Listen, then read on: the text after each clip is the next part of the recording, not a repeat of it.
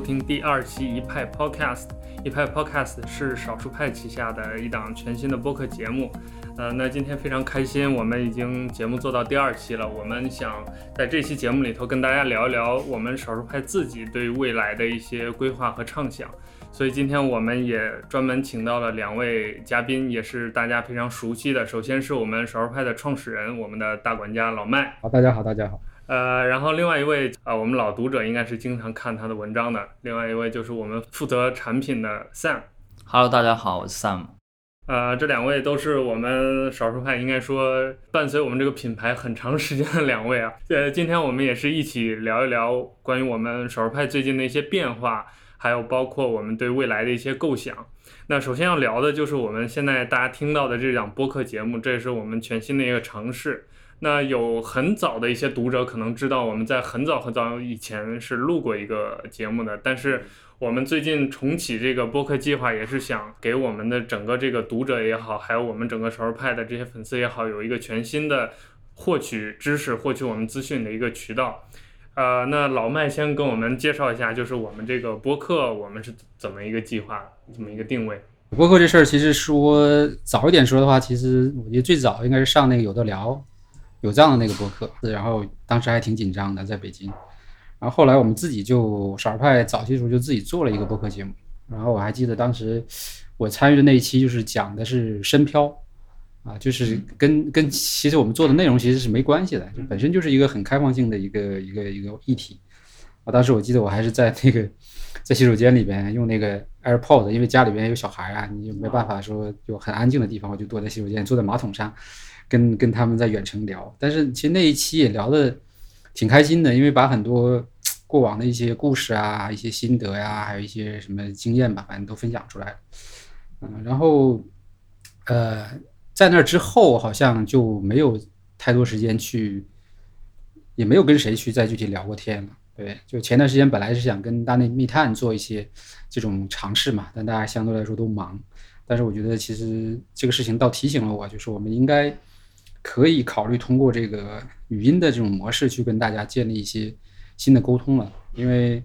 其实那个在线上以文字的形式沟通，比如在文章的评论里边，或者是通过微信群，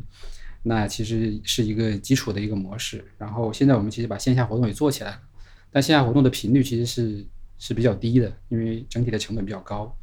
但是其实语音的模式其实是会更简单，然后也不受空间局限，对吧？那么刚好。呃，尼克加入过来之后，有了这个相关的经验和能力，那我们就很快来启动这个事情。所以未来我觉得在这个这个模块里边，我们会有更多的呃作者呀，包括行业达人啊，包括普通用户啊，对吧？呃，也包括我们其他的同事一起来参与，可能把一些呃文字和线下可能都没办法去说的一些一些幕后故事，或者说一些这个经验啊，通过这个来分享给大家。所以它本身不是一个。很严肃的一个节目，也不是说每一期都会有特别明确的这种规划，对吧？或者目的性的一个节目，其实就是建立一个新的交流的一个通道啊。然后我们也希望有更多的人愿意呃参与进来，跟我们一起来去呃这种呃不算面对面吧，但是其实也是非常非常近距离的这种沟通吧。对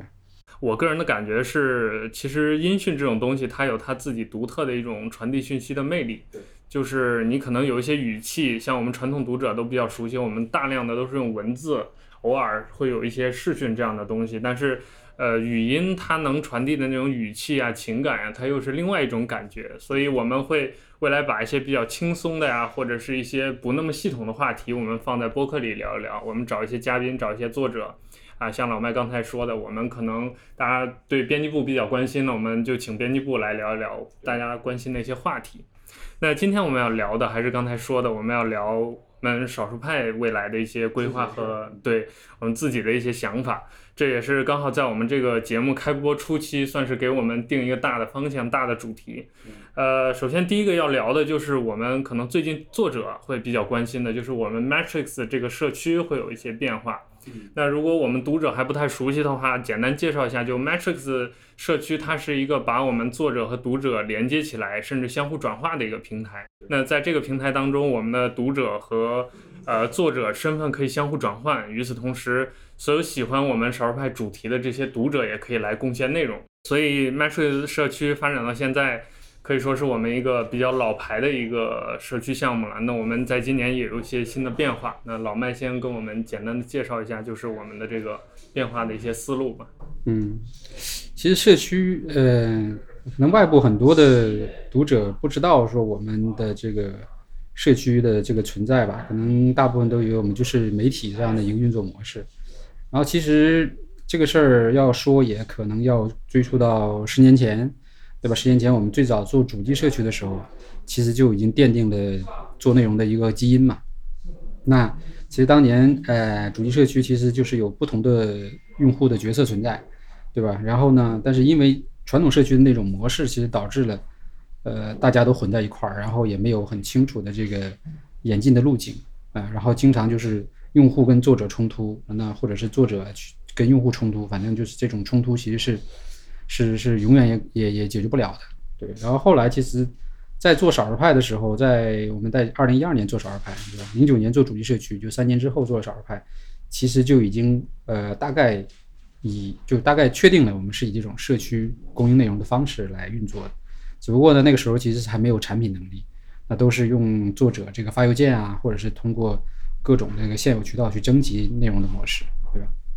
所以其实社区是。少儿派的这个核心底层的东西，只不过它一直，呃，呈现出来的这个这个这个品牌形形态并不明显啊。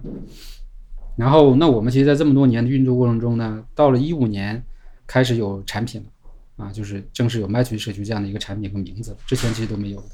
然后再到呃一七年，我们开始做付费内容，那这个时候其实整个基于社区的这个作者的。呃，我们讲成就体系或者是叫变现体系，相对来说已经已经比较完整，对，就是已经能够形成一个清楚的闭环。所以，那么在到了这个一八一九年，我们基本上把这个整个 Matrix 的这个呃机制以及作者的级别以及他能获得到的这种呃呃价值做了重新的这个梳理，对吧？然后我们就相当于呃重新的去去整理了整套的计划。然后在未来的话呢？呃，基于这套计划，就是每个作者都会在这个地方找到你不同的位置，然后呢，根据你不同的能力来获得你不同的价值。同时，它又是一个呃循序渐进上升的一个过程，对吧？就是说，你可以从呃普通的一个 Matrix 作者成为我们的一个类似于这种专业作者、签约作者的级别，然后可以从签约作者再晋升到这个付费作者的级别。所以，它其实是有演进路径的啊。那么这样的话，也有助于我们去。更好的去挖掘这些作者的潜在价值，对吧？然后跟作者一同一同成长，对。所以这个计划其实是是一个整个少儿派的这个这个呃作者这个模块的一个基础吧，可以这样讲，对吧？然后后面其实，在产品上我们也在做新的规划，包括可能会基于我们过往很多的这个作者运营经验去重新去重构麦趣社区，对吧？可能带来很多一些呃。就大家原来可能都不知道或者想不到的一些新的功能和能力啊，这个是呃它的核心的一个关键点。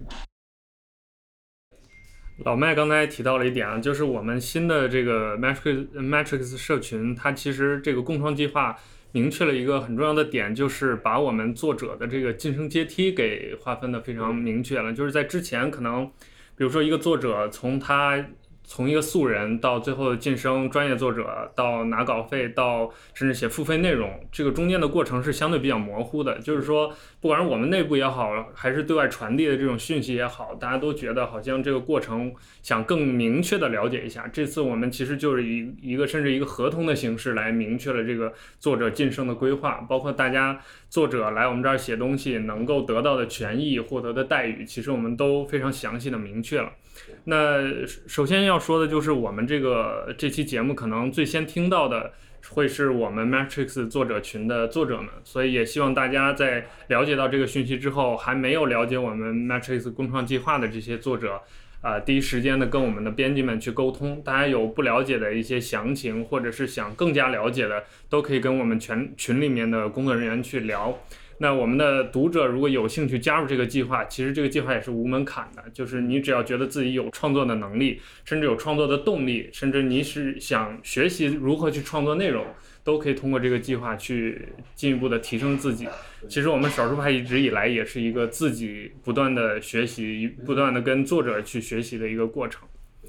呃，那接下来就刚才也谈到了一点啊，就是我们新的这个 Matrix 作者的机制是跟我们未来的付费的一些机制是打通的，也就是说，未来我们的付费作者和免费作者中间的这个界限会越来越模糊。对，就很多的可能，你现在是写呃这个免费内容的作者，如果你的某一篇内容够好，未来也会被我们挖到付费的这个精选内容里面。那接下来我们就想聊一聊我们。二零一九年到二零二零年这个阶段，或者说未来这个阶段付费内容的一些新的变化。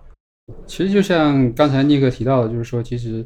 呃，整个对于作者的运营，我们也是分阶段的在不断的学习和尝试嘛。因为前几年，我想想，从一二年可能到一五年那个时候，没有付费的这个这部分模块，那其实我们大部分都是以稿酬这种模式。那那个时候可能对于作者就就稿酬就分了好几个等级，对，然后那大部分的这个。就他的收入其实会有一定的局限的，就是你最多可能就是按照签字多少，或者有一定的奖励加成，对吧？那这个其实是就是把这个属于常规的这种嗯媒体公稿模式解决了。然后后来的话，到了一七年有付费内容之后，那我们就不断测试，就是通过由这个我们来帮助作者输出教程，并且由用户来购买的这种形式，去进一步的提升这个内容的价值。那其实测试下来的结果还是挺满意的，就是说。比较这个热销的教程的话，作者的收入可能从原来每个月拿几千块钱的稿酬，一次性可以拿到几万块钱的收入，对吧？那那整年下来的话，大概综合的收入在少儿派有十来万这个样子，对吧？那我觉得其实作为一个业余爱好来说，这个这个收益其实还是蛮有吸引力的，对。所以然后那个在一七年、一八年到一九年，其实我们也在不断测试付费内容的一些形式，包括这个这个这个呃其中的一些流程或者一些问题。那这里边首先，其实之前的付费内容的作者，其实基本都是从免费内容过渡过来，这个其实是呃普遍规律，对吧？那他们每一个人都是在这个领域里边，可能写免费内容或者研究这个领域研究了大概两三年的时间，对吧？那有的可能在之前还更长，然后才才能够去输出一套付费内容，对。然后呃，那这个我们相当于在一七年、一八年批量的把这些。呃，有价值内容做了这个产出之后呢，那其实后续的更多的新的作者的这个产生，其实就就就就需要更多的时间和机制了啊，因为付费内容不是说是那种能够速产的，对吧？能够就是说立刻就做得好，所以我们需要让这个机制是是打通的啊，然后并且一直有一个循环，就是说一直要有新的作者加入到呃 Matrix 这样的共创计划里边，然后 Matrix 共创一直要能孵化专业作者到整个的付费的这个模块里边来。对，它是一个呃，一个一个一个像一个河水一样这样的感觉，一直在流动，对吧？所以可能到后边可能这个这个这个流越来越细，对吧？但是我要保持前面的入口有足够大的这个呃呃种子选手进来嘛。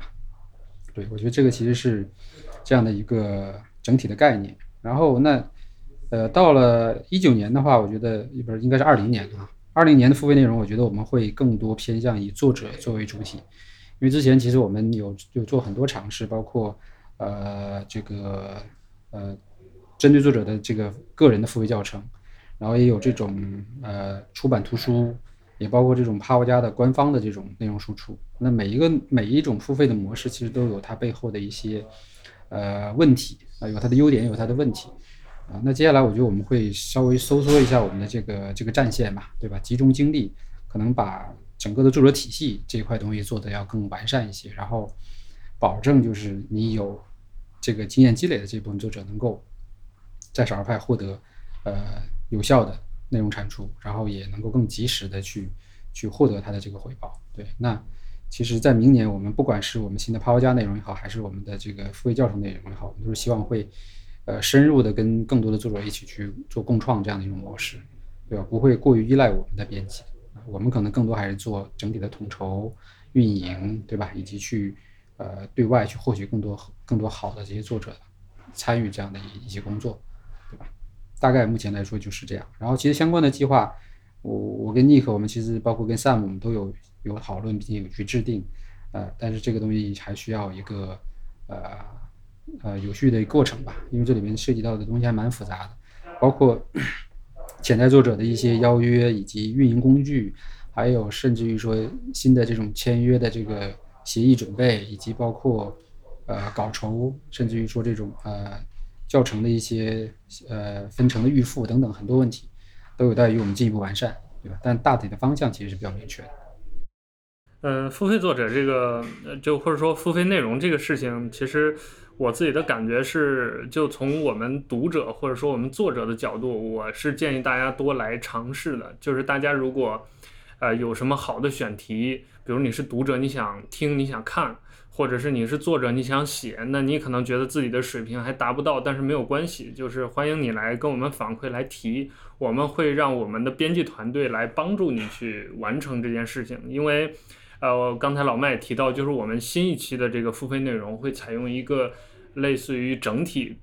一个全新的作者体系，就是说，在这个我们核心编辑的这个呃辅助之下，以我们作者为主的一个新的体系。这样的话，就是大家有任何的创意想法，其实我们会以更专业的这种角度来帮助大家把这个内容输出出来、完成出来。那大家可能。之前觉得，呃，是不是这个写一个付费作者，呃，写一个付费教程门槛很高，或者是我的选题是不是一定要是少数派现有的这些选题，或者是怎么样？这些限制其实大家都可以先从脑子里面拿掉。就是说，我们先试，我们新一期的付费内容，只要大家有价值，能创作出来给读者有真实意义的干货，这些东西我们都愿意去尝试，都愿意去发布。包括我们最近也在沟通一些新的作者加入进来，也是想。拓宽我们这个付费教程的这个覆盖的领域，就是能让更多的人在更多的方面得到这种效率上的帮助或者生产力上的帮助。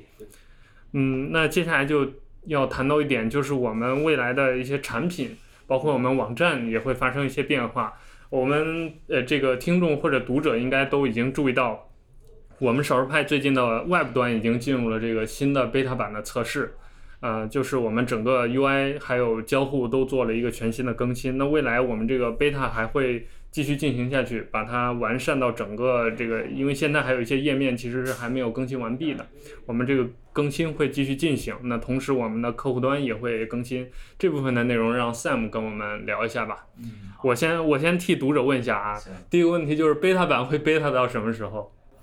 ？beta 版这个其实就是基于后面几个和支付强相关的这个模块儿，呃，上线之后我们就可以把这个 beta 域名切过来，因为现在是因为，呃，关于支付的一些接口，它必须在主域名上，它没有办法在 beta 这边，然后我们只有等那其他两个模块完成之后，才可以把它全部切过来，所以，呃，应该在下个月就可以完成这个。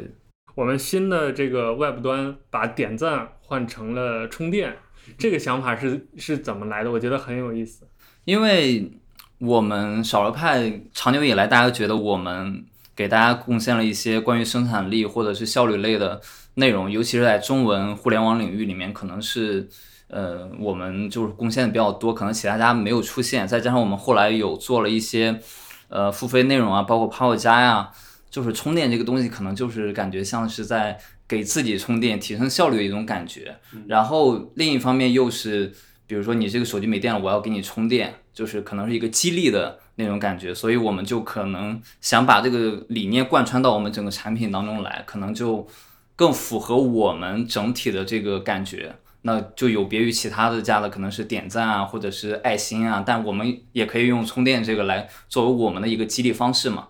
呃，那接下来。这个手机客户端啊，还有一个大家很关心的问题，就是 Dark Mode 有没有？我们现现在线上的这个 App 还是二点零的时候做的，所以它只是满足了当时我们二点零的时候一个产品。那其实距离我们二点零上线已经有两年多的时间了。这两年的时间里，其实不管是内容也好，还是功能模块也好，还是我们的业务也好，其实都有很大的改变嘛。那今年我们三点零的改版中，其实 App 也是一个非常呃重要的一个点。我们肯定会重新来设计这个产品，然后 Dark Mode 这个跟当前的 iOS 十三强相关的一个东西肯定是会有的，不可能说错过的。与此同时，再问一下，就是安卓客户端这边会有什么计划吗？因为就是一直以来大家的感觉就是安卓这边和稳定性啊、功能啊都和 iOS 还是有差距。那未来我们会怎么统筹这个事情？嗯。肯定是会平衡 iOS 和 Android 的这个我们的一些经历嘛。呃，也会根据我们的内容以及我们的用户群体来去平衡它。但是，呃，你说的之前那个安 Android 客户端，它可能会有很多的崩溃的情况、不稳定的情况，这个我们肯定会根据三点零的更新会重写、重写，然后会力争去提高它的稳定性。OK，那刚才我们把线上的一些新变化聊了一下，那接下来我们要谈的一个话题是线下的一些新的变化，就是我们可能一些读者也注意到，从大概就是今年开始，我们在连续在线下做了一些这个见面的活动，就是虽然它可能是不同的主题的，但整体上都归于一派这样一个项目或者这个大的主题背景下。我们老麦基本上每一场都参与了，然后每一场在不同的城市会有不同的嘉宾，我们聊的话题会不一样，但整体上都会分享一些少数派的动态啊，包括跟读者啊、跟作者见见面啊之类的。那想聊的就是二位能不能谈一谈，就我们一派这个，呃，算是我们的子品牌吧，包括我们这一系列的线下活动，它的这个构想和对未来的一个规划是怎样的？一派这个东西，其实是我们在很早有做播客这个念想的时候，内部讨论了一个名字，但是因为很种种情况，就是没有推出。其实我们是有录，但是没有公开放出来，然后就搁置了。然后后来正好有一个契机，说我们可能要重启一下线下活动。线下活动可能我们想一个想一个名字的时候，就想到说有没有可能把我们这种和作者连接的一种形式的东西起一个名字，然后我们就想到了可能哎一派这个还挺合适，因为大家都畅所欲言嘛，然后派又贯穿我们的主品牌就少数派嘛。又很有意思的一个就是一派胡言，但是我们一派没有胡言，我们一派就是很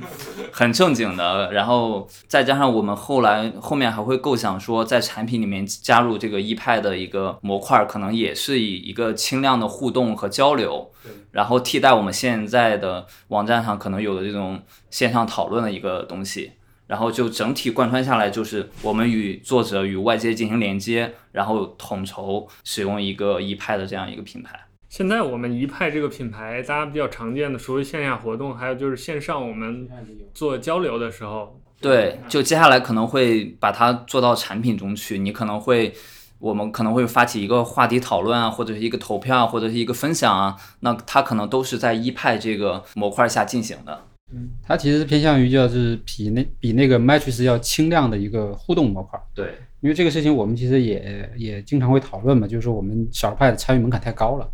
就是你来接进入 Matrix，首先有审核门槛，然后还要提交文章，而且还要质量很高，所以这个本身其实就是一个，呃，确实是比较小众、很少数派的做法。对，但其实，在用户当中，大家其实都有很多想想去表达的观点，甚至。可能可能每个人的一些经验还没有被系统化，只是说是一些比较零碎的，但是也不能说这个东西没有价值，所以我们想通过更多的互动模块，可能类似于投票，类似于这种一派讨论，对吧？然后把这些相对来说比较零散但是又有价值的内容再进一步收集，然后我们可以通过编辑部的这个再整合，把它变成呃适用于更多用户的内容，对吧？那这个其实通过之前做线上栏目的测试来说。整个的效果反馈其实还是很不错的，因为我们当时是在群里边做一派讨论，然后再整理成那个文章发布嘛，那它的这个阅读量啊，还有这个互动量啊还是很高，所以这个说明就是用户其实是很很愿意参与这样的这个互动内容啊，而且这也其实也是我们少儿派自己的特色吧，因为其他的平台因为它的内容属性或者它的运营的策略的导致它的用户活跃度相对来说都没有我们这么高，然后可能嗯参与能力也比较低。啊，很多评论你一看就是那种，就是叫怎么讲，刷刷赞的，或者是这种就是好的好的不错不错。那其实它的价值是很低的。我觉得这个少儿派本身有这样的价值，就可以通过这个呃模式把它好好的再再再利用起来。哎，那聊到这儿，其实我觉得有一个话题可以我们一起交流一下，就是这也是一直以来很多读者会经常问的一个问题。我想把它简化为或者浓缩为这样一个事情，就是我们如何看待少数派这个定义？就因为我们在做一些比如效率类的工具类的讨论或者是一些分享，那其实我个人觉得这些知识是。普世的，就是或者说对于效率的追求，应该说是大部分人都有的，只是说大家追求的方式不一样。有的人是没有意识到他需要这种东西，有的人是不知道去哪儿找这些工具和方法论。那所以这就产生了一个看上去比较矛盾的东西，就是明明大部分人其实是需要重视效率，或者说已经意识到重视效率的，但另一方面呢，掌握这些方法的又是少数，或者说能够传播这些方法都是少数。包括我们自己也叫少数派。那这个多数派和少数派之间的矛盾，应该如何化解，或者说如何统一呢？这个事情其实呃，怎么说呢？我觉得矛盾肯定是本身就是存在的，但是我们的存在就是解去解决这个矛盾嘛。对吧？然后我们当时最早定义的自己的这个所谓的理念或者价值观，就是少数派改变多数人嘛。那这个改变其实最原始的那个想法是，就是源于我我最早做那个博客和社区的时候，那我自己把我玩手机的一些经验做成了文章啊。后来其实把它又打成了这个软件包，然后很多就是文章对于用户来说，他可以按照我的文章自己去去操作这个东西。如果还有一些用户是他连操作能力都没有，那他就把我这个软件包下走。然后这个软件包只需要一个很简单的一个恢复的一个操作，你就可以把你的手机变成，呃，就是这个文章里边那个描述的那个样子，所有的功能软件都是一次性恢复出去。所以其实这个也这本身这个行为其实就包含对于两种用户的这种需求，一种是他是希望说我自己做一些 DIY 精简的，我可以根据你提供的这个信息自己去自己去做。那还有一部分说，哎，我根本没有这个能力，你把包给我，然后我就一下子就可以达到你的那个状态。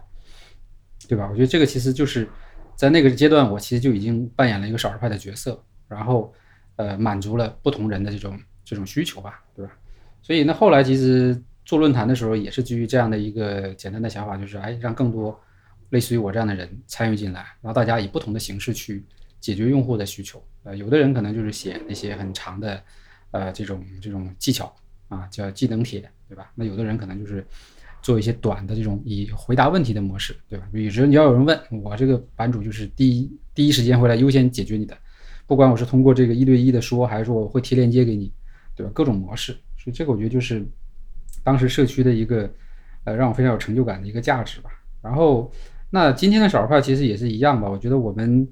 呃从一个小众的这个领域出来，对吧？但其实是向更大众的这个用户去怎么说呢？去靠拢。啊，但是其实你每每一每做的一部分一步，每个节点其实都可以转化成一些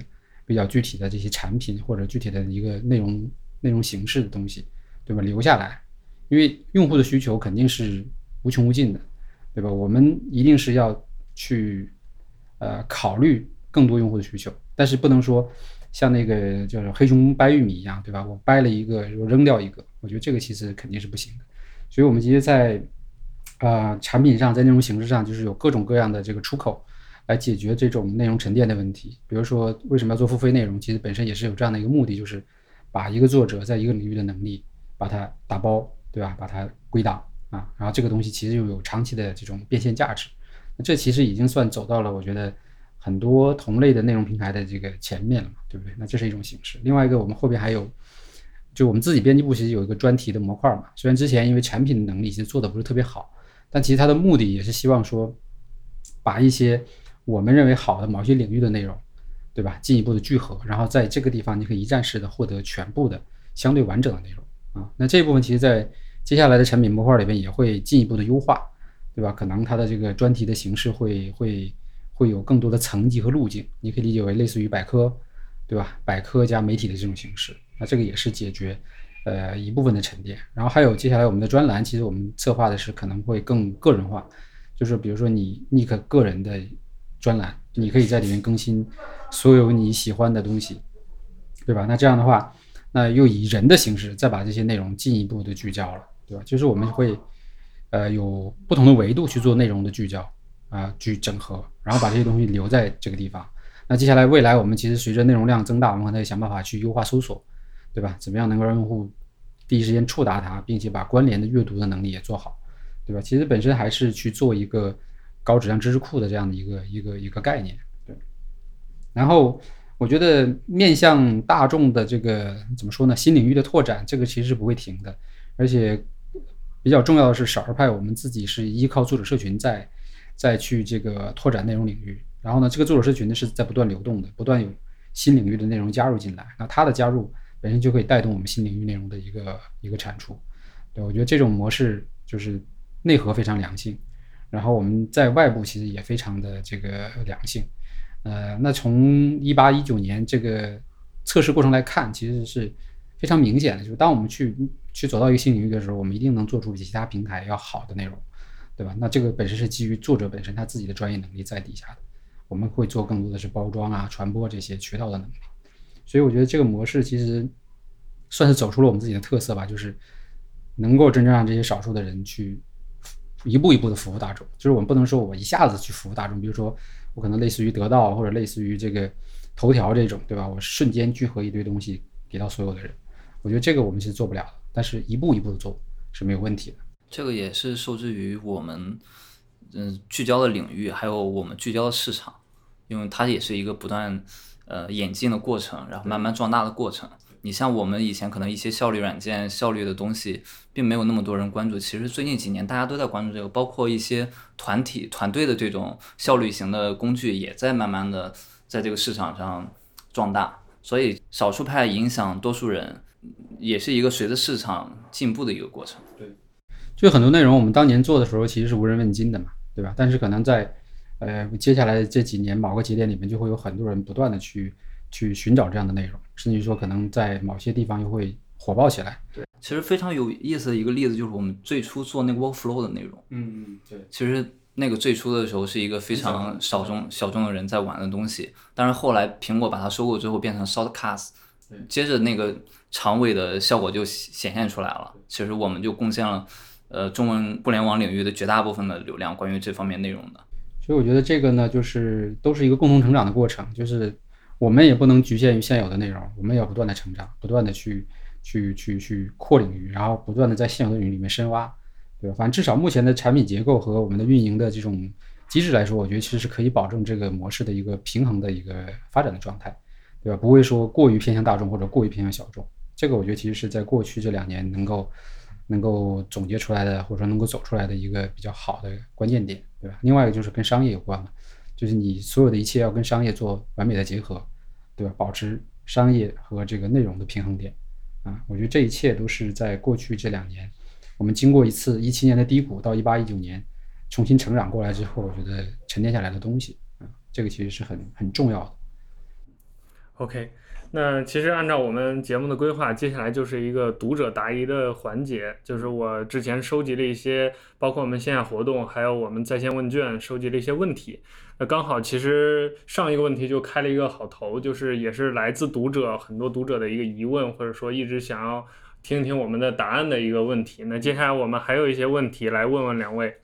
呃，接下来一个问题就是我们的内容是如何在质量和数量当中找到平衡点的？就是因为我们啊，比如说我们读者能看到的，就是我们每天首页在更新，然后有不同的选题出现。我们付费组每天也会贡献这个类似于泡加这样的内容。那不断翻新的这种选题，它就会有一个数量和质量之间的矛盾的冲突。可能有的读者他喜欢看量大的，他每天要看几十篇，他觉得我们少。那也有的读者希望我们不断的挖，不断的深。那中间这个点是我们应该如何平衡的呢？呃，这个问题的话，我觉得，嗯，怎么说呢？就是，呃，首先我们还是以质量为为为主的，对，因为本身这个质量的前提是来自于你整个机制的一个一个一个一个机制决定的嘛。因为我们首先作者进来的门槛就很很高，我们要先审核，审核的时候我们会看你在其他平台的一个基本的内容情况，对，如果你发的其他平台的本身都是一些很浅的。或者是很那种资讯性的啊，甚至说可能是那种呃很空泛的行业评论，那这些我们可能就不审核了，就不通过了，对吧？因为我们觉得这些内容其实本身的这个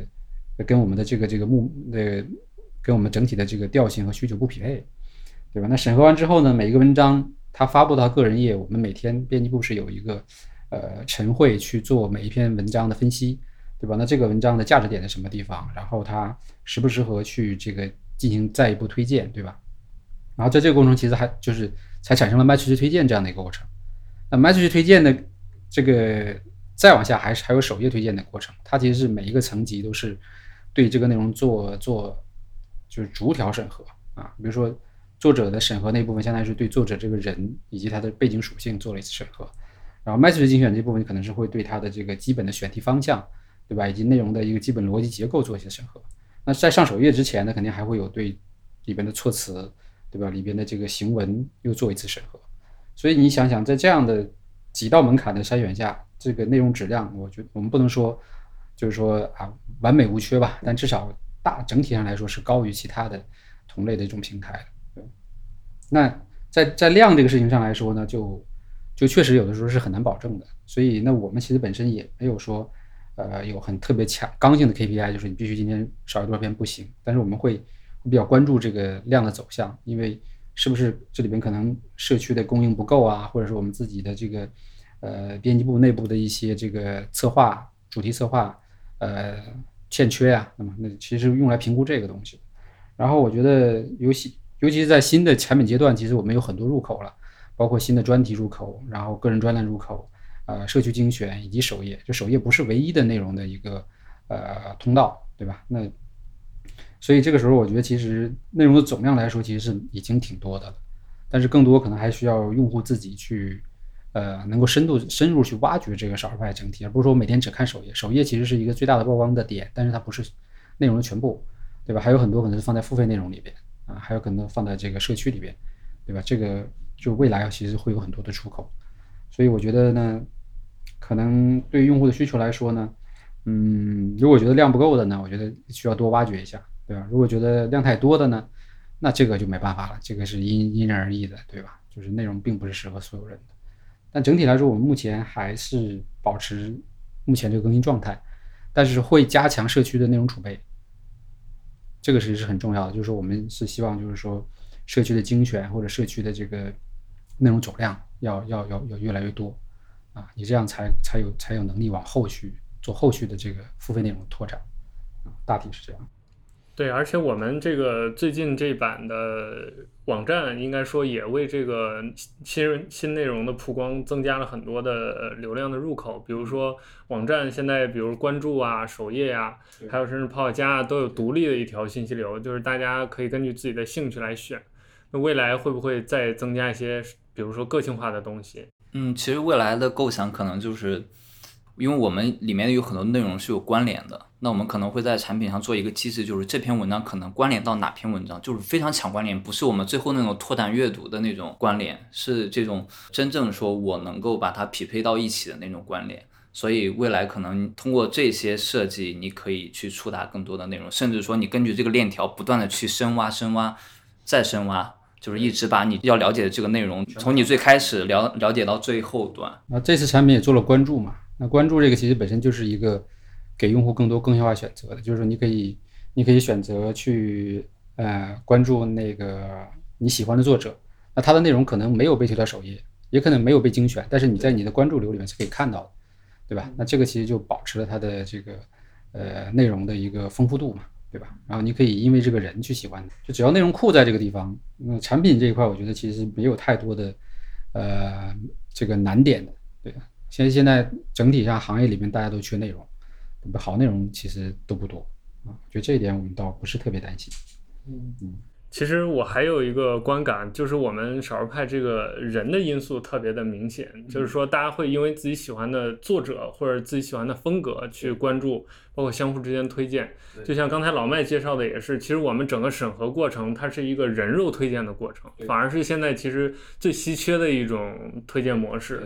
对，在这种重重过滤之下，我们基本上上首页的文章都是大家喜欢的，或者是。大家愿意去去按赞、去关注的一些内容。其实后面我们会根据这个个人去做更多的它的曝光的一个设计，比如说你可能会拥有个人主页的一个 RSS 订阅的一个链接，甚至说你个人开设一个你个人专属的一个专栏，这些我们后续都是有产品上的规划和安排的。呃，那下一个问题啊。是关于我们内容选题的。其实这个我之前在当读者的时候也有这样一个想法，就是我们能不能增加一些，或者未来会不会做这种硬件方面的关注或者是内容？因为我们之前大部分还是软件类的、工具类的嘛。但是其实近两年来，应该说我们硬件类的一些评测呀、一些体验呀，也在对，也在不断增加。包括我们编辑部有一个新玩意儿这个环节，基本上大部分写的都是硬件类的。那就是这个读者的疑问，他是说我们会不会像一些比如第三方的评测机构那样，固定的拿一些硬件，不管是送测还是自己买，去以我们少数派的角度去测一测、玩一玩。这个内容我们未来会考虑做吗？呃，其实现在的编辑部新玩意已经类似于这种模式了。然后还有一些就是，呃，有一些体验类文章，就是我们其实不强调评测这件事情，更强调体验嘛。因为评测这个事情在在在大概我想想，应该是一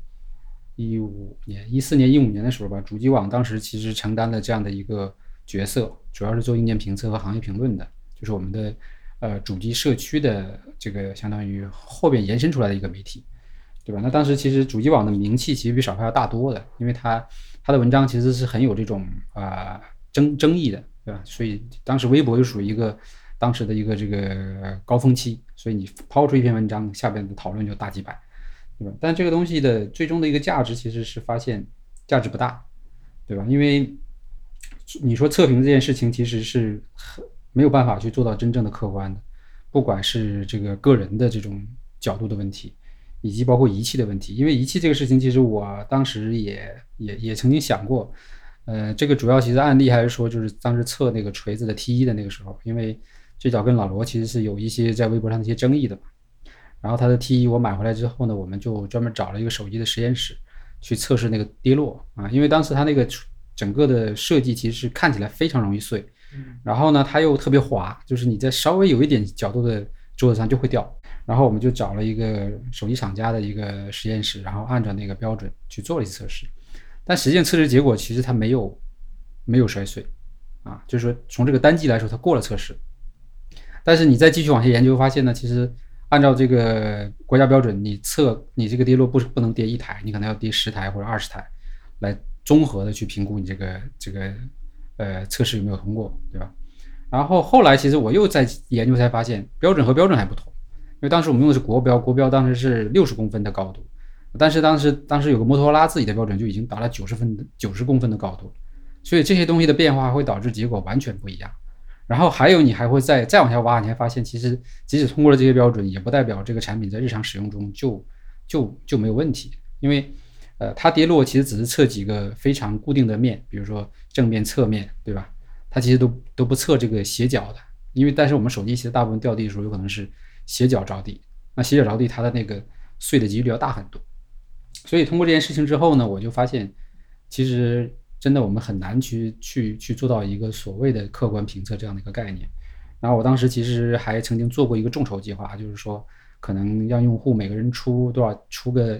一百块钱，然后我筹个几十万，对吧？那然后我就保证说，在今年出来的所有旗舰机，我是自己去买来由作者来进行评测的。对吧？其实这些东西都是不现实的，那我觉得海外有一个消费者报告能够做成这件事情，很大一部分原因是整个海外的这个大家对于这种怎么说呢？对于舆论的一个认知吧，或者对于内容的一个环境嘛。国内我觉得到今天其实也做不到这一点，所以后来我们其实就明确就是我们不做评测这件事情，我们就是做体验，因为在不同的场景下，产品的这个实际的体验其实最重要的，对吧？那这里边其实也。不可避免会涉涉及到这个商业化的问题，因为你作者提到说，就是不仅没有赞助这个这个问题嘛，就是说希望是这种不没有第三方干预的。但我觉得这件事情呢，其实也是有一定的矛盾吧，就是说或者是一定的误区吧，因为现在的这个第三方赞助并不代表它就一定要干预你的内容，因为现在厂商其实相对来说，第一是它本身的产品力本身很不错啊，不像过去两三年的时候，大部分是那种被资本推起来的。所以产品就就有很多这个怎么说固定缺陷啊，就是你你要不去说谎，这个事情其实是没法做的。但今天的产品其实整体来说都已经达到了一个很很不错的一个状态。然后你只要把它的这个实际的这个体验的过程以及亮点说清楚，对吧？甚至于说可能存在的缺点也可以讲，都没有问题，对吧？那我觉得不一定说是这个自己买的就一定客观，对吧？也不不一定说是厂商给的钱的就一定不客观。对吧？所以我们在这件事情上，我们的做法就是明确的标注。如果说厂商在这个合作上给了我们费用，对吧？那我们就会加上广告的标志。然后呢，用户你自己去判断这个内容以及这个产品对你的对你是否有需求，对吧？我觉得这个其实是目前来说非常好的一种做法，就是我们不要走极端，说这个东西就一定不能跟这个厂商有关系，或者说一定不能接受这个商业合作的模式，因为很多产品的这些。啊，我们主观理解的一些问题，其实背后是有厂家的一些其他的原因在里面的。那这些东西，其实如果你不跟厂家沟通，你是永远也不知道的，对吧？那包括最近很多这种测评媒体出现的一些很很很多的这种漏洞啊或者乱子啊，其实都是这个原因。所以我觉得我们不应该去就回避这个问题，而是找到一个好的解决方案，对吧？来解决这个问题。那那还有一个问重要一点就是我们自己首先有自己的原则。第一个就是对于产品和品牌的筛选，如果它本身有很明显的这种产品上的劣迹的，对吧？那这种我们可能就拒绝合作。还有就是说，如果说在合作过程中你要求我去写一些违违背事实，对吧？甚至于说严重违背我们的这个主观认知的东西，那我们也也切绝合作，对吧？我觉得所以说这个东西在这些层面做好之后，大家没必要说一定要去呃强调说这个东西是不能有厂商干预、不能有商业赞助的这样的内容，对吧？我们是会按照我们的原则把内容做好的，对吧？并且也明确标注了。这个我觉得在目前来说，呃，国内我好像没有看到，除了之前《好奇心日报》可能有类似的这种。标注，其他的媒体基本都做不到的，对吧？我觉得这个其实已经已经算做得很好了，嗯。所以大家，我觉得其实不要去钻那个牛角尖，包括当年，我觉得我自己也是在钻牛角尖，对吧？就觉得没有厂商干预，那这个东西就一定能做好内容，其实差的还太远太远。嗯，我觉得老麦刚才这个答案其实也是给整个应该说，呃，看科技评论啊，看这些测评的观众啊、读者一个。全新的视角，就是怎么看待跟厂商的关系这个问题，因为其实这也是一直以来一个科技圈的一个争议吧，就是 对，就是这个送测啊，或者是自己买啊，或者是厂商这个花钱测呀，到底区别在哪儿，客不客观？那我觉得其实从我们今天换一个思路，换一个角度来看这个问题，是一个更好的去对于创作者也好，还是对对于这个内容的消费者来好，都是一个不错的一个全新的视角。好，那我们进到下一个问题。这个问题是关于我们产品呢，就是，呃，有读者觉得我们现在这个 app 的，就少数派 app，它的信息的入口比网页和第三方的入口少，呃，会不会有改进的计划？我猜他是想说我们的类似于，比如说印象笔记那种 API 能完成一些自动化呀，或者是，比如说稍后读啊，我觉得他是这个意思，或者说他可能觉得我们 app 上的功能没有网站上那么丰富。那总而言之，就是看看我们这个 App 的改进会不会和 Web 端有一些并进啊，或者是相互之间的这种融合。嗯，一方面是因为这个 App 当时做的时候也是当时二点零的时候做的嘛，它可能不太适应我们当下的这个需求了。然后我们三点零可能是一个重新改版的东西，也会根据呃，比如说移动平台的一些特点去做一些专门的一些功能或入口，而还有一些。可能你提到自动化的一些东西，我们都会根据这个平台去考虑，所以我觉得三点零可能会，呃，相比于二点零会有很大的改变，而且会有很很多其他的这些呃小的优化的功能点，所以我觉得大家还是在给我们一些时间，到时候肯定会，呃，给一个相对满意的一个作品或者说答案吧。嗯，大大的规划我们其实基本已经讨论过了，呃，也基本达成共识了，然后剩下的可能就是。继续具具体的到一些细节，还有开发进度。对，反正就是移动端跟网页端本身它其实是两个使用场景。对，然后不能完全的说复制或者是这种 copy 简单粗暴的，就是呃这个有这个那个没有，这个我觉得都不对。我们反正也是摊坑摊过来的吧。我觉得在新的客户端里边，我们会更强调就是每一个模块跟网页端的那个内核是关联的，但它并不一定是呃一个完全的复制。嗯，也希望我们的读者能。呃，理解一下，我们毕竟是小厂商。对对对，这个也要讲，就是整个的产品的开发成本啊，还有经验啊，这些东西其实都不是，都不是大家想象那么简单。大家可能觉得，哎，你看你加个黑暗模式，怎么就这么费劲啊？或者是为什么就还是有之前的很多老的问题？但其实每每做一处修改和调整，背后都是很很大的这个人力成本。对，所以说这个确实是需要需要多多理解，嗯。那我们来下一个有意思的问题啊，就是也是这个问题 围绕我们伴随我们好久了，就是少儿派如何吸引女性用户的问题。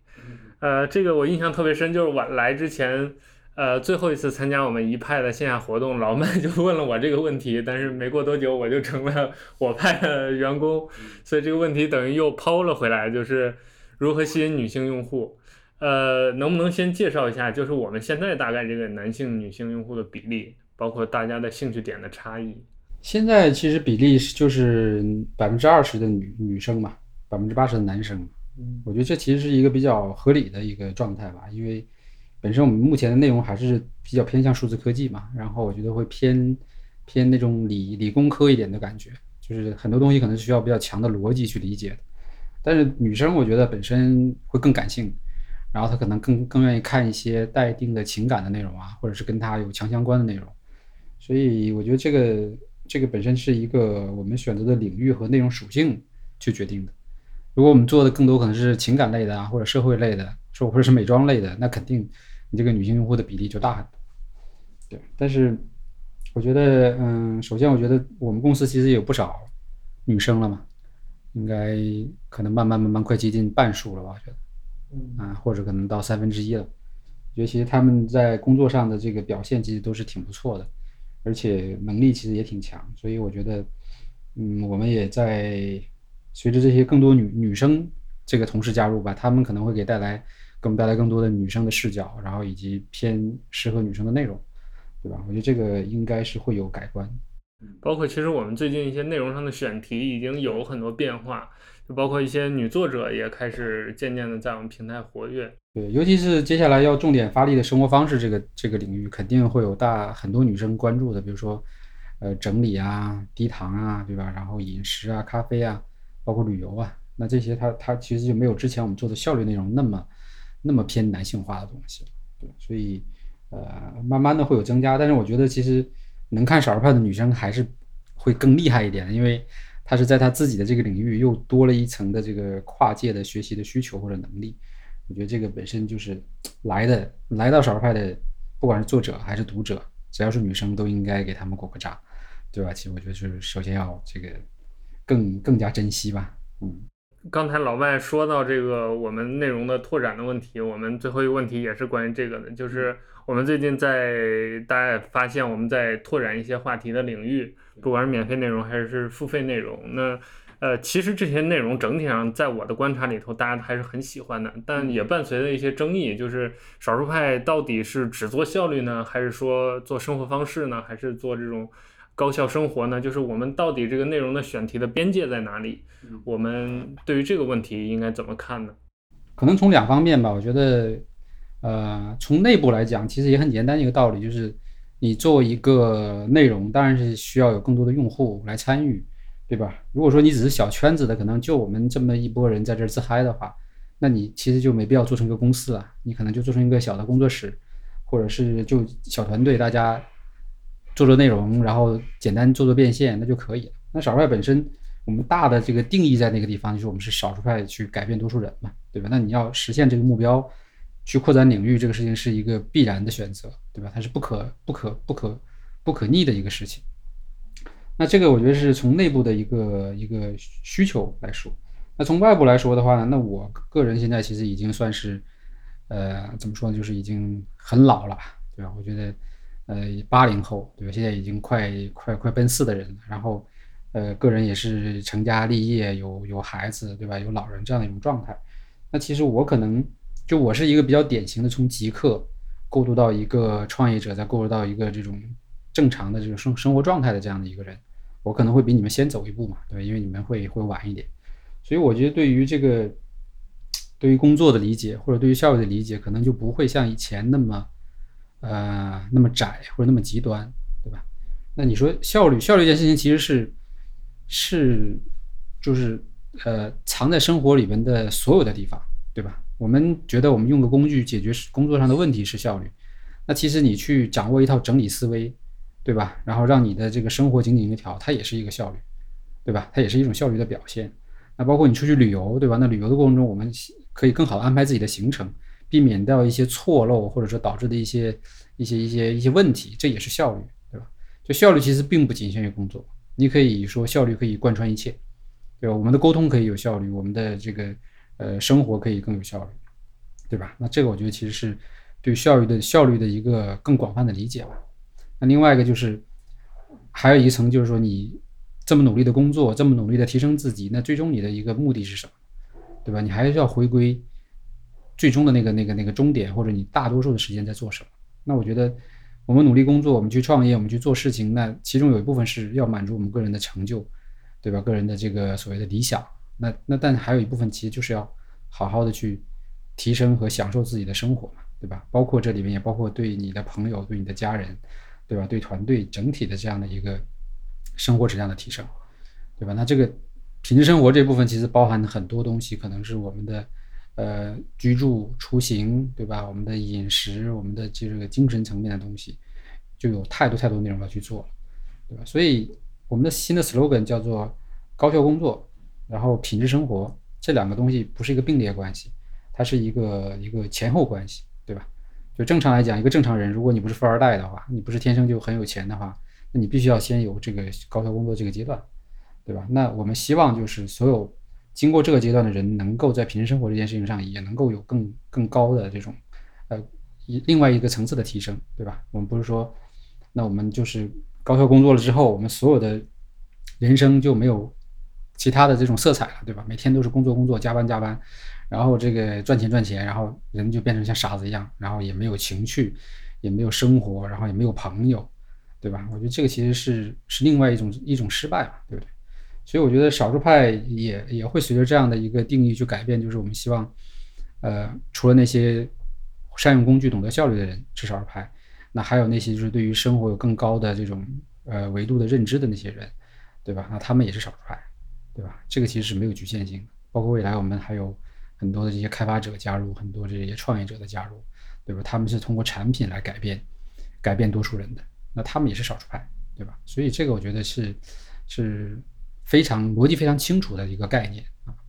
对。而且我觉得在未来，这个定义可以让少儿派一直走下去啊，而不是说像之前我们被局限在一个什么应用的这个媒体，对吧？会被再局限一个数字相关的一个媒体，对吧？这个都是。是我们不希不希望说被自己局限，啊，其实归根结底就是，不管是效率也好，还是我们之前做的 app 也好，还是我们往后要拓展的东西也好，它终归都是服务于你你自身以及你的生活。对，其实来之前就是跟老麦也聊过这个问题，就我自己也一直觉得，就是说一个人他注重效率，他一定不只是用一些工具，或者不止在手机、在电脑上，他一定是在生活当中方方面面，他都会重视这种效率的提升。对，对，所以我觉得我们少数派未来的这个选题。我们还是会以效率、以生产力为中心，但是我们会不断的探索各种各样的可能性，就是在生活的方方面面都帮助到大家，而不只是一个只会玩 app 呀，或者是只是电脑玩的好的这样一个一个人。我们希望大家是一个全面的人，是一种健康的一种生活状态。嗯，那好，今天我们节目聊到这儿已经到尾声了，啊，我想请两位再总结一下我们。啊，不管是对于这个少数派未来的规划，还是对于少数派产品未来的定义，包括对读者、对内容，我们有哪方面的期许，还有哪方面的未来的一些呃眼下实打实的目标，我们都可以再简单的总结一下，再聊一聊。那还是先从老麦开始吧。嗯，我觉得少数派其实理论上来说，现在已经做了呃七年了，因为二零一二年开始做，其实也是一个就是非常非常。非常久远的一个一个一个品牌和平台，然后呢，但这中间其实经历了很多的阶段，嗯，那这本这本身也是伴随着整个的个人和团队的一个成长的过程，然后还有就是整个行业也在变，对吧？比如说，那如果我在一二零一二零二零一二年做付费内容这件事情，一定会被被人笑死，对吧？你没有人会说我愿意为内容付费，对吧？但到二零一七年一八年，这个事情就已经可以成为一个业务模块儿，所以我觉得，嗯。整个的这个世界在变，但少数派的核心价值观其实是一直没有变的，对吧？只不过我们自己其实在成长，但是那个原则，比如说我们最早总结出来的那那那那四个字，对吧？原创、优美、实用、有趣，对吧？这四个字其实一直我们去去考量我们的这个呃内容以及产品的一些标准，那这个东西其实一直都没有变化，对。然后，嗯，当然在这个过程中，我们其实会面对整个商业化的一个一个一个压力。对吧？或者一个过程，但是我自己觉得，在这个过程中，我们也是处理的比较妥当的，对吧？就是没有说像其他的平台，可能今天是理想，明天就是现实。我觉得这个整个的切切换太太太太太太过了，那导致其实就是未来的可持续性和延续性都存在很大的问题。但少数派至少我觉得目前来说，我们不能说我们做的非常完美，对吧？肯定也有一些瑕疵的地方，但整体上来说，它是一个比较良性的状态。然后那也因为我们其实坚持了这样的一个发展的路径，或者是说这个整个的品牌和内容的原则，那也给我们带来了在未来很多的这个更更更大的一个驱动力，对吧？比如说作者的这个模式，我们从二零一二年开始去支付稿酬，那个时候的这个差不多收入的四分之一，对吧？都用来给作者去做这个稿酬结算，啊，自己其实也是勒紧裤腰带的，对吧？但是你储备下来整个的这一套的作者的运营能力体系，以及作者的这个呃作者池子，其实是为我们未来做更多的优质内容提供了很强的驱动，对吧？然后另外一个就是在这么多年对于品牌和内容坚持的情况下呢，我们今天的这个品牌的定位，还有这个受众群体的这个价值，都是比其同类的平台要高很多。那所以我们现在其实也在不断的去匹配合适的这种商业变现模式，比如说。呃，比较高质量的品牌合作，对吧？然后比较这个，呃，好的一些周边的产品的定制，对吧？以及这个这个品牌与品牌之间的这种联合定制，对吧？然后包括付费内容，包括软件商店，其实都是围绕着用户的需求再去做这个东西。然后我觉得呢，嗯，整体来说，其实增长没有那么那么那么特别特别快哈，但是其实也算比较满意了。然后我觉得就是保持这样的一个进度。然后啊，逐渐的去从这个创作这个能力，再向创造的能力去过渡，对吧？我们现在是通过一篇内容去影响几万、几十万的用户，但未来我们希望能够通过更多的产品影响几十万、几百万的用户，对吧？那这样的话，其实始终还是保持少儿派去改变多数人这样的一个理念，但是我们自己其实是在不断的进步和成长啊。然后这个过程中，其实也完成了呃自己的一个成长吧。对？我觉得我作为这个掌舵的人，我是这样的一种理解，就是每一个作者进来，或者是每一个员工进来，每一个同事进来，我觉得都是一个很好的相互学习的一个过程。少儿派未来会一直保持这样的一个氛围，对，不会有有太大的变化。嗯，我们产品这边嘛，因为少儿派一直是内容驱动的，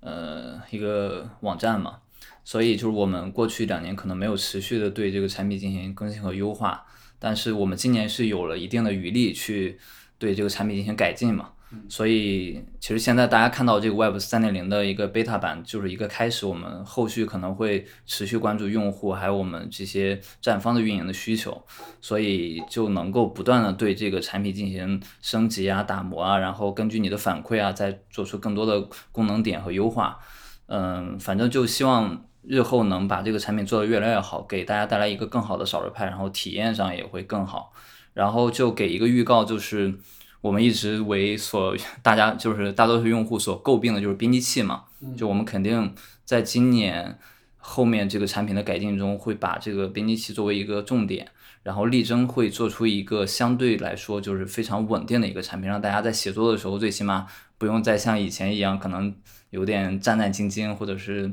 感觉体验很糟糕，嗯，所以请大家继续关注，然后持续的问给我们反反馈，就是产品上的一些意见，我们也会听取。那其实今天我们节目聊到这儿就呃即将结束了。那在这儿我也想跟我们的听众朋友们叮嘱的，呃或者说要求的就是希望大家多给我们反馈，多让我们听到大家的声音。啊，不管是内容也好，我们的选题也好，还是刚才 Sam 说的我们的产品也好，其实我们都会尽量的围绕大家提出的一些需求来做这种功能的设计或者是内容的设计。其实一直以来，我们少数派就是一个非常尊重读者、非常尊重作者的这样一个平台。我们可以说成长到今天，就是在大家的这种一步一步的要求之下，在大家的这种帮助之下走到今天的。那包括大家现在听到的这个节目也是一样的，就是我们一个重新的开始。我们的选题，我们想邀请的嘉宾，我们节目的话题和形式，也都想听到大家的声音，就是大家想听什么内容，想听我们聊什么，想听我们找谁啊，想听我们在节目当中有怎样的环节。那我们收到这些反馈之后，都会整理大家的意见，只要是对我们有帮助的，或者是对我们读者有帮助的，我们都愿意去采纳它，去改进它。那最后还是谢谢大家收听我们第二期的一派 Podcast，也希望未来能更多的以这种音讯的形式跟大家见面。啊，感谢大家的收听，也感谢两位嘉宾今天的到场，我们下期再见。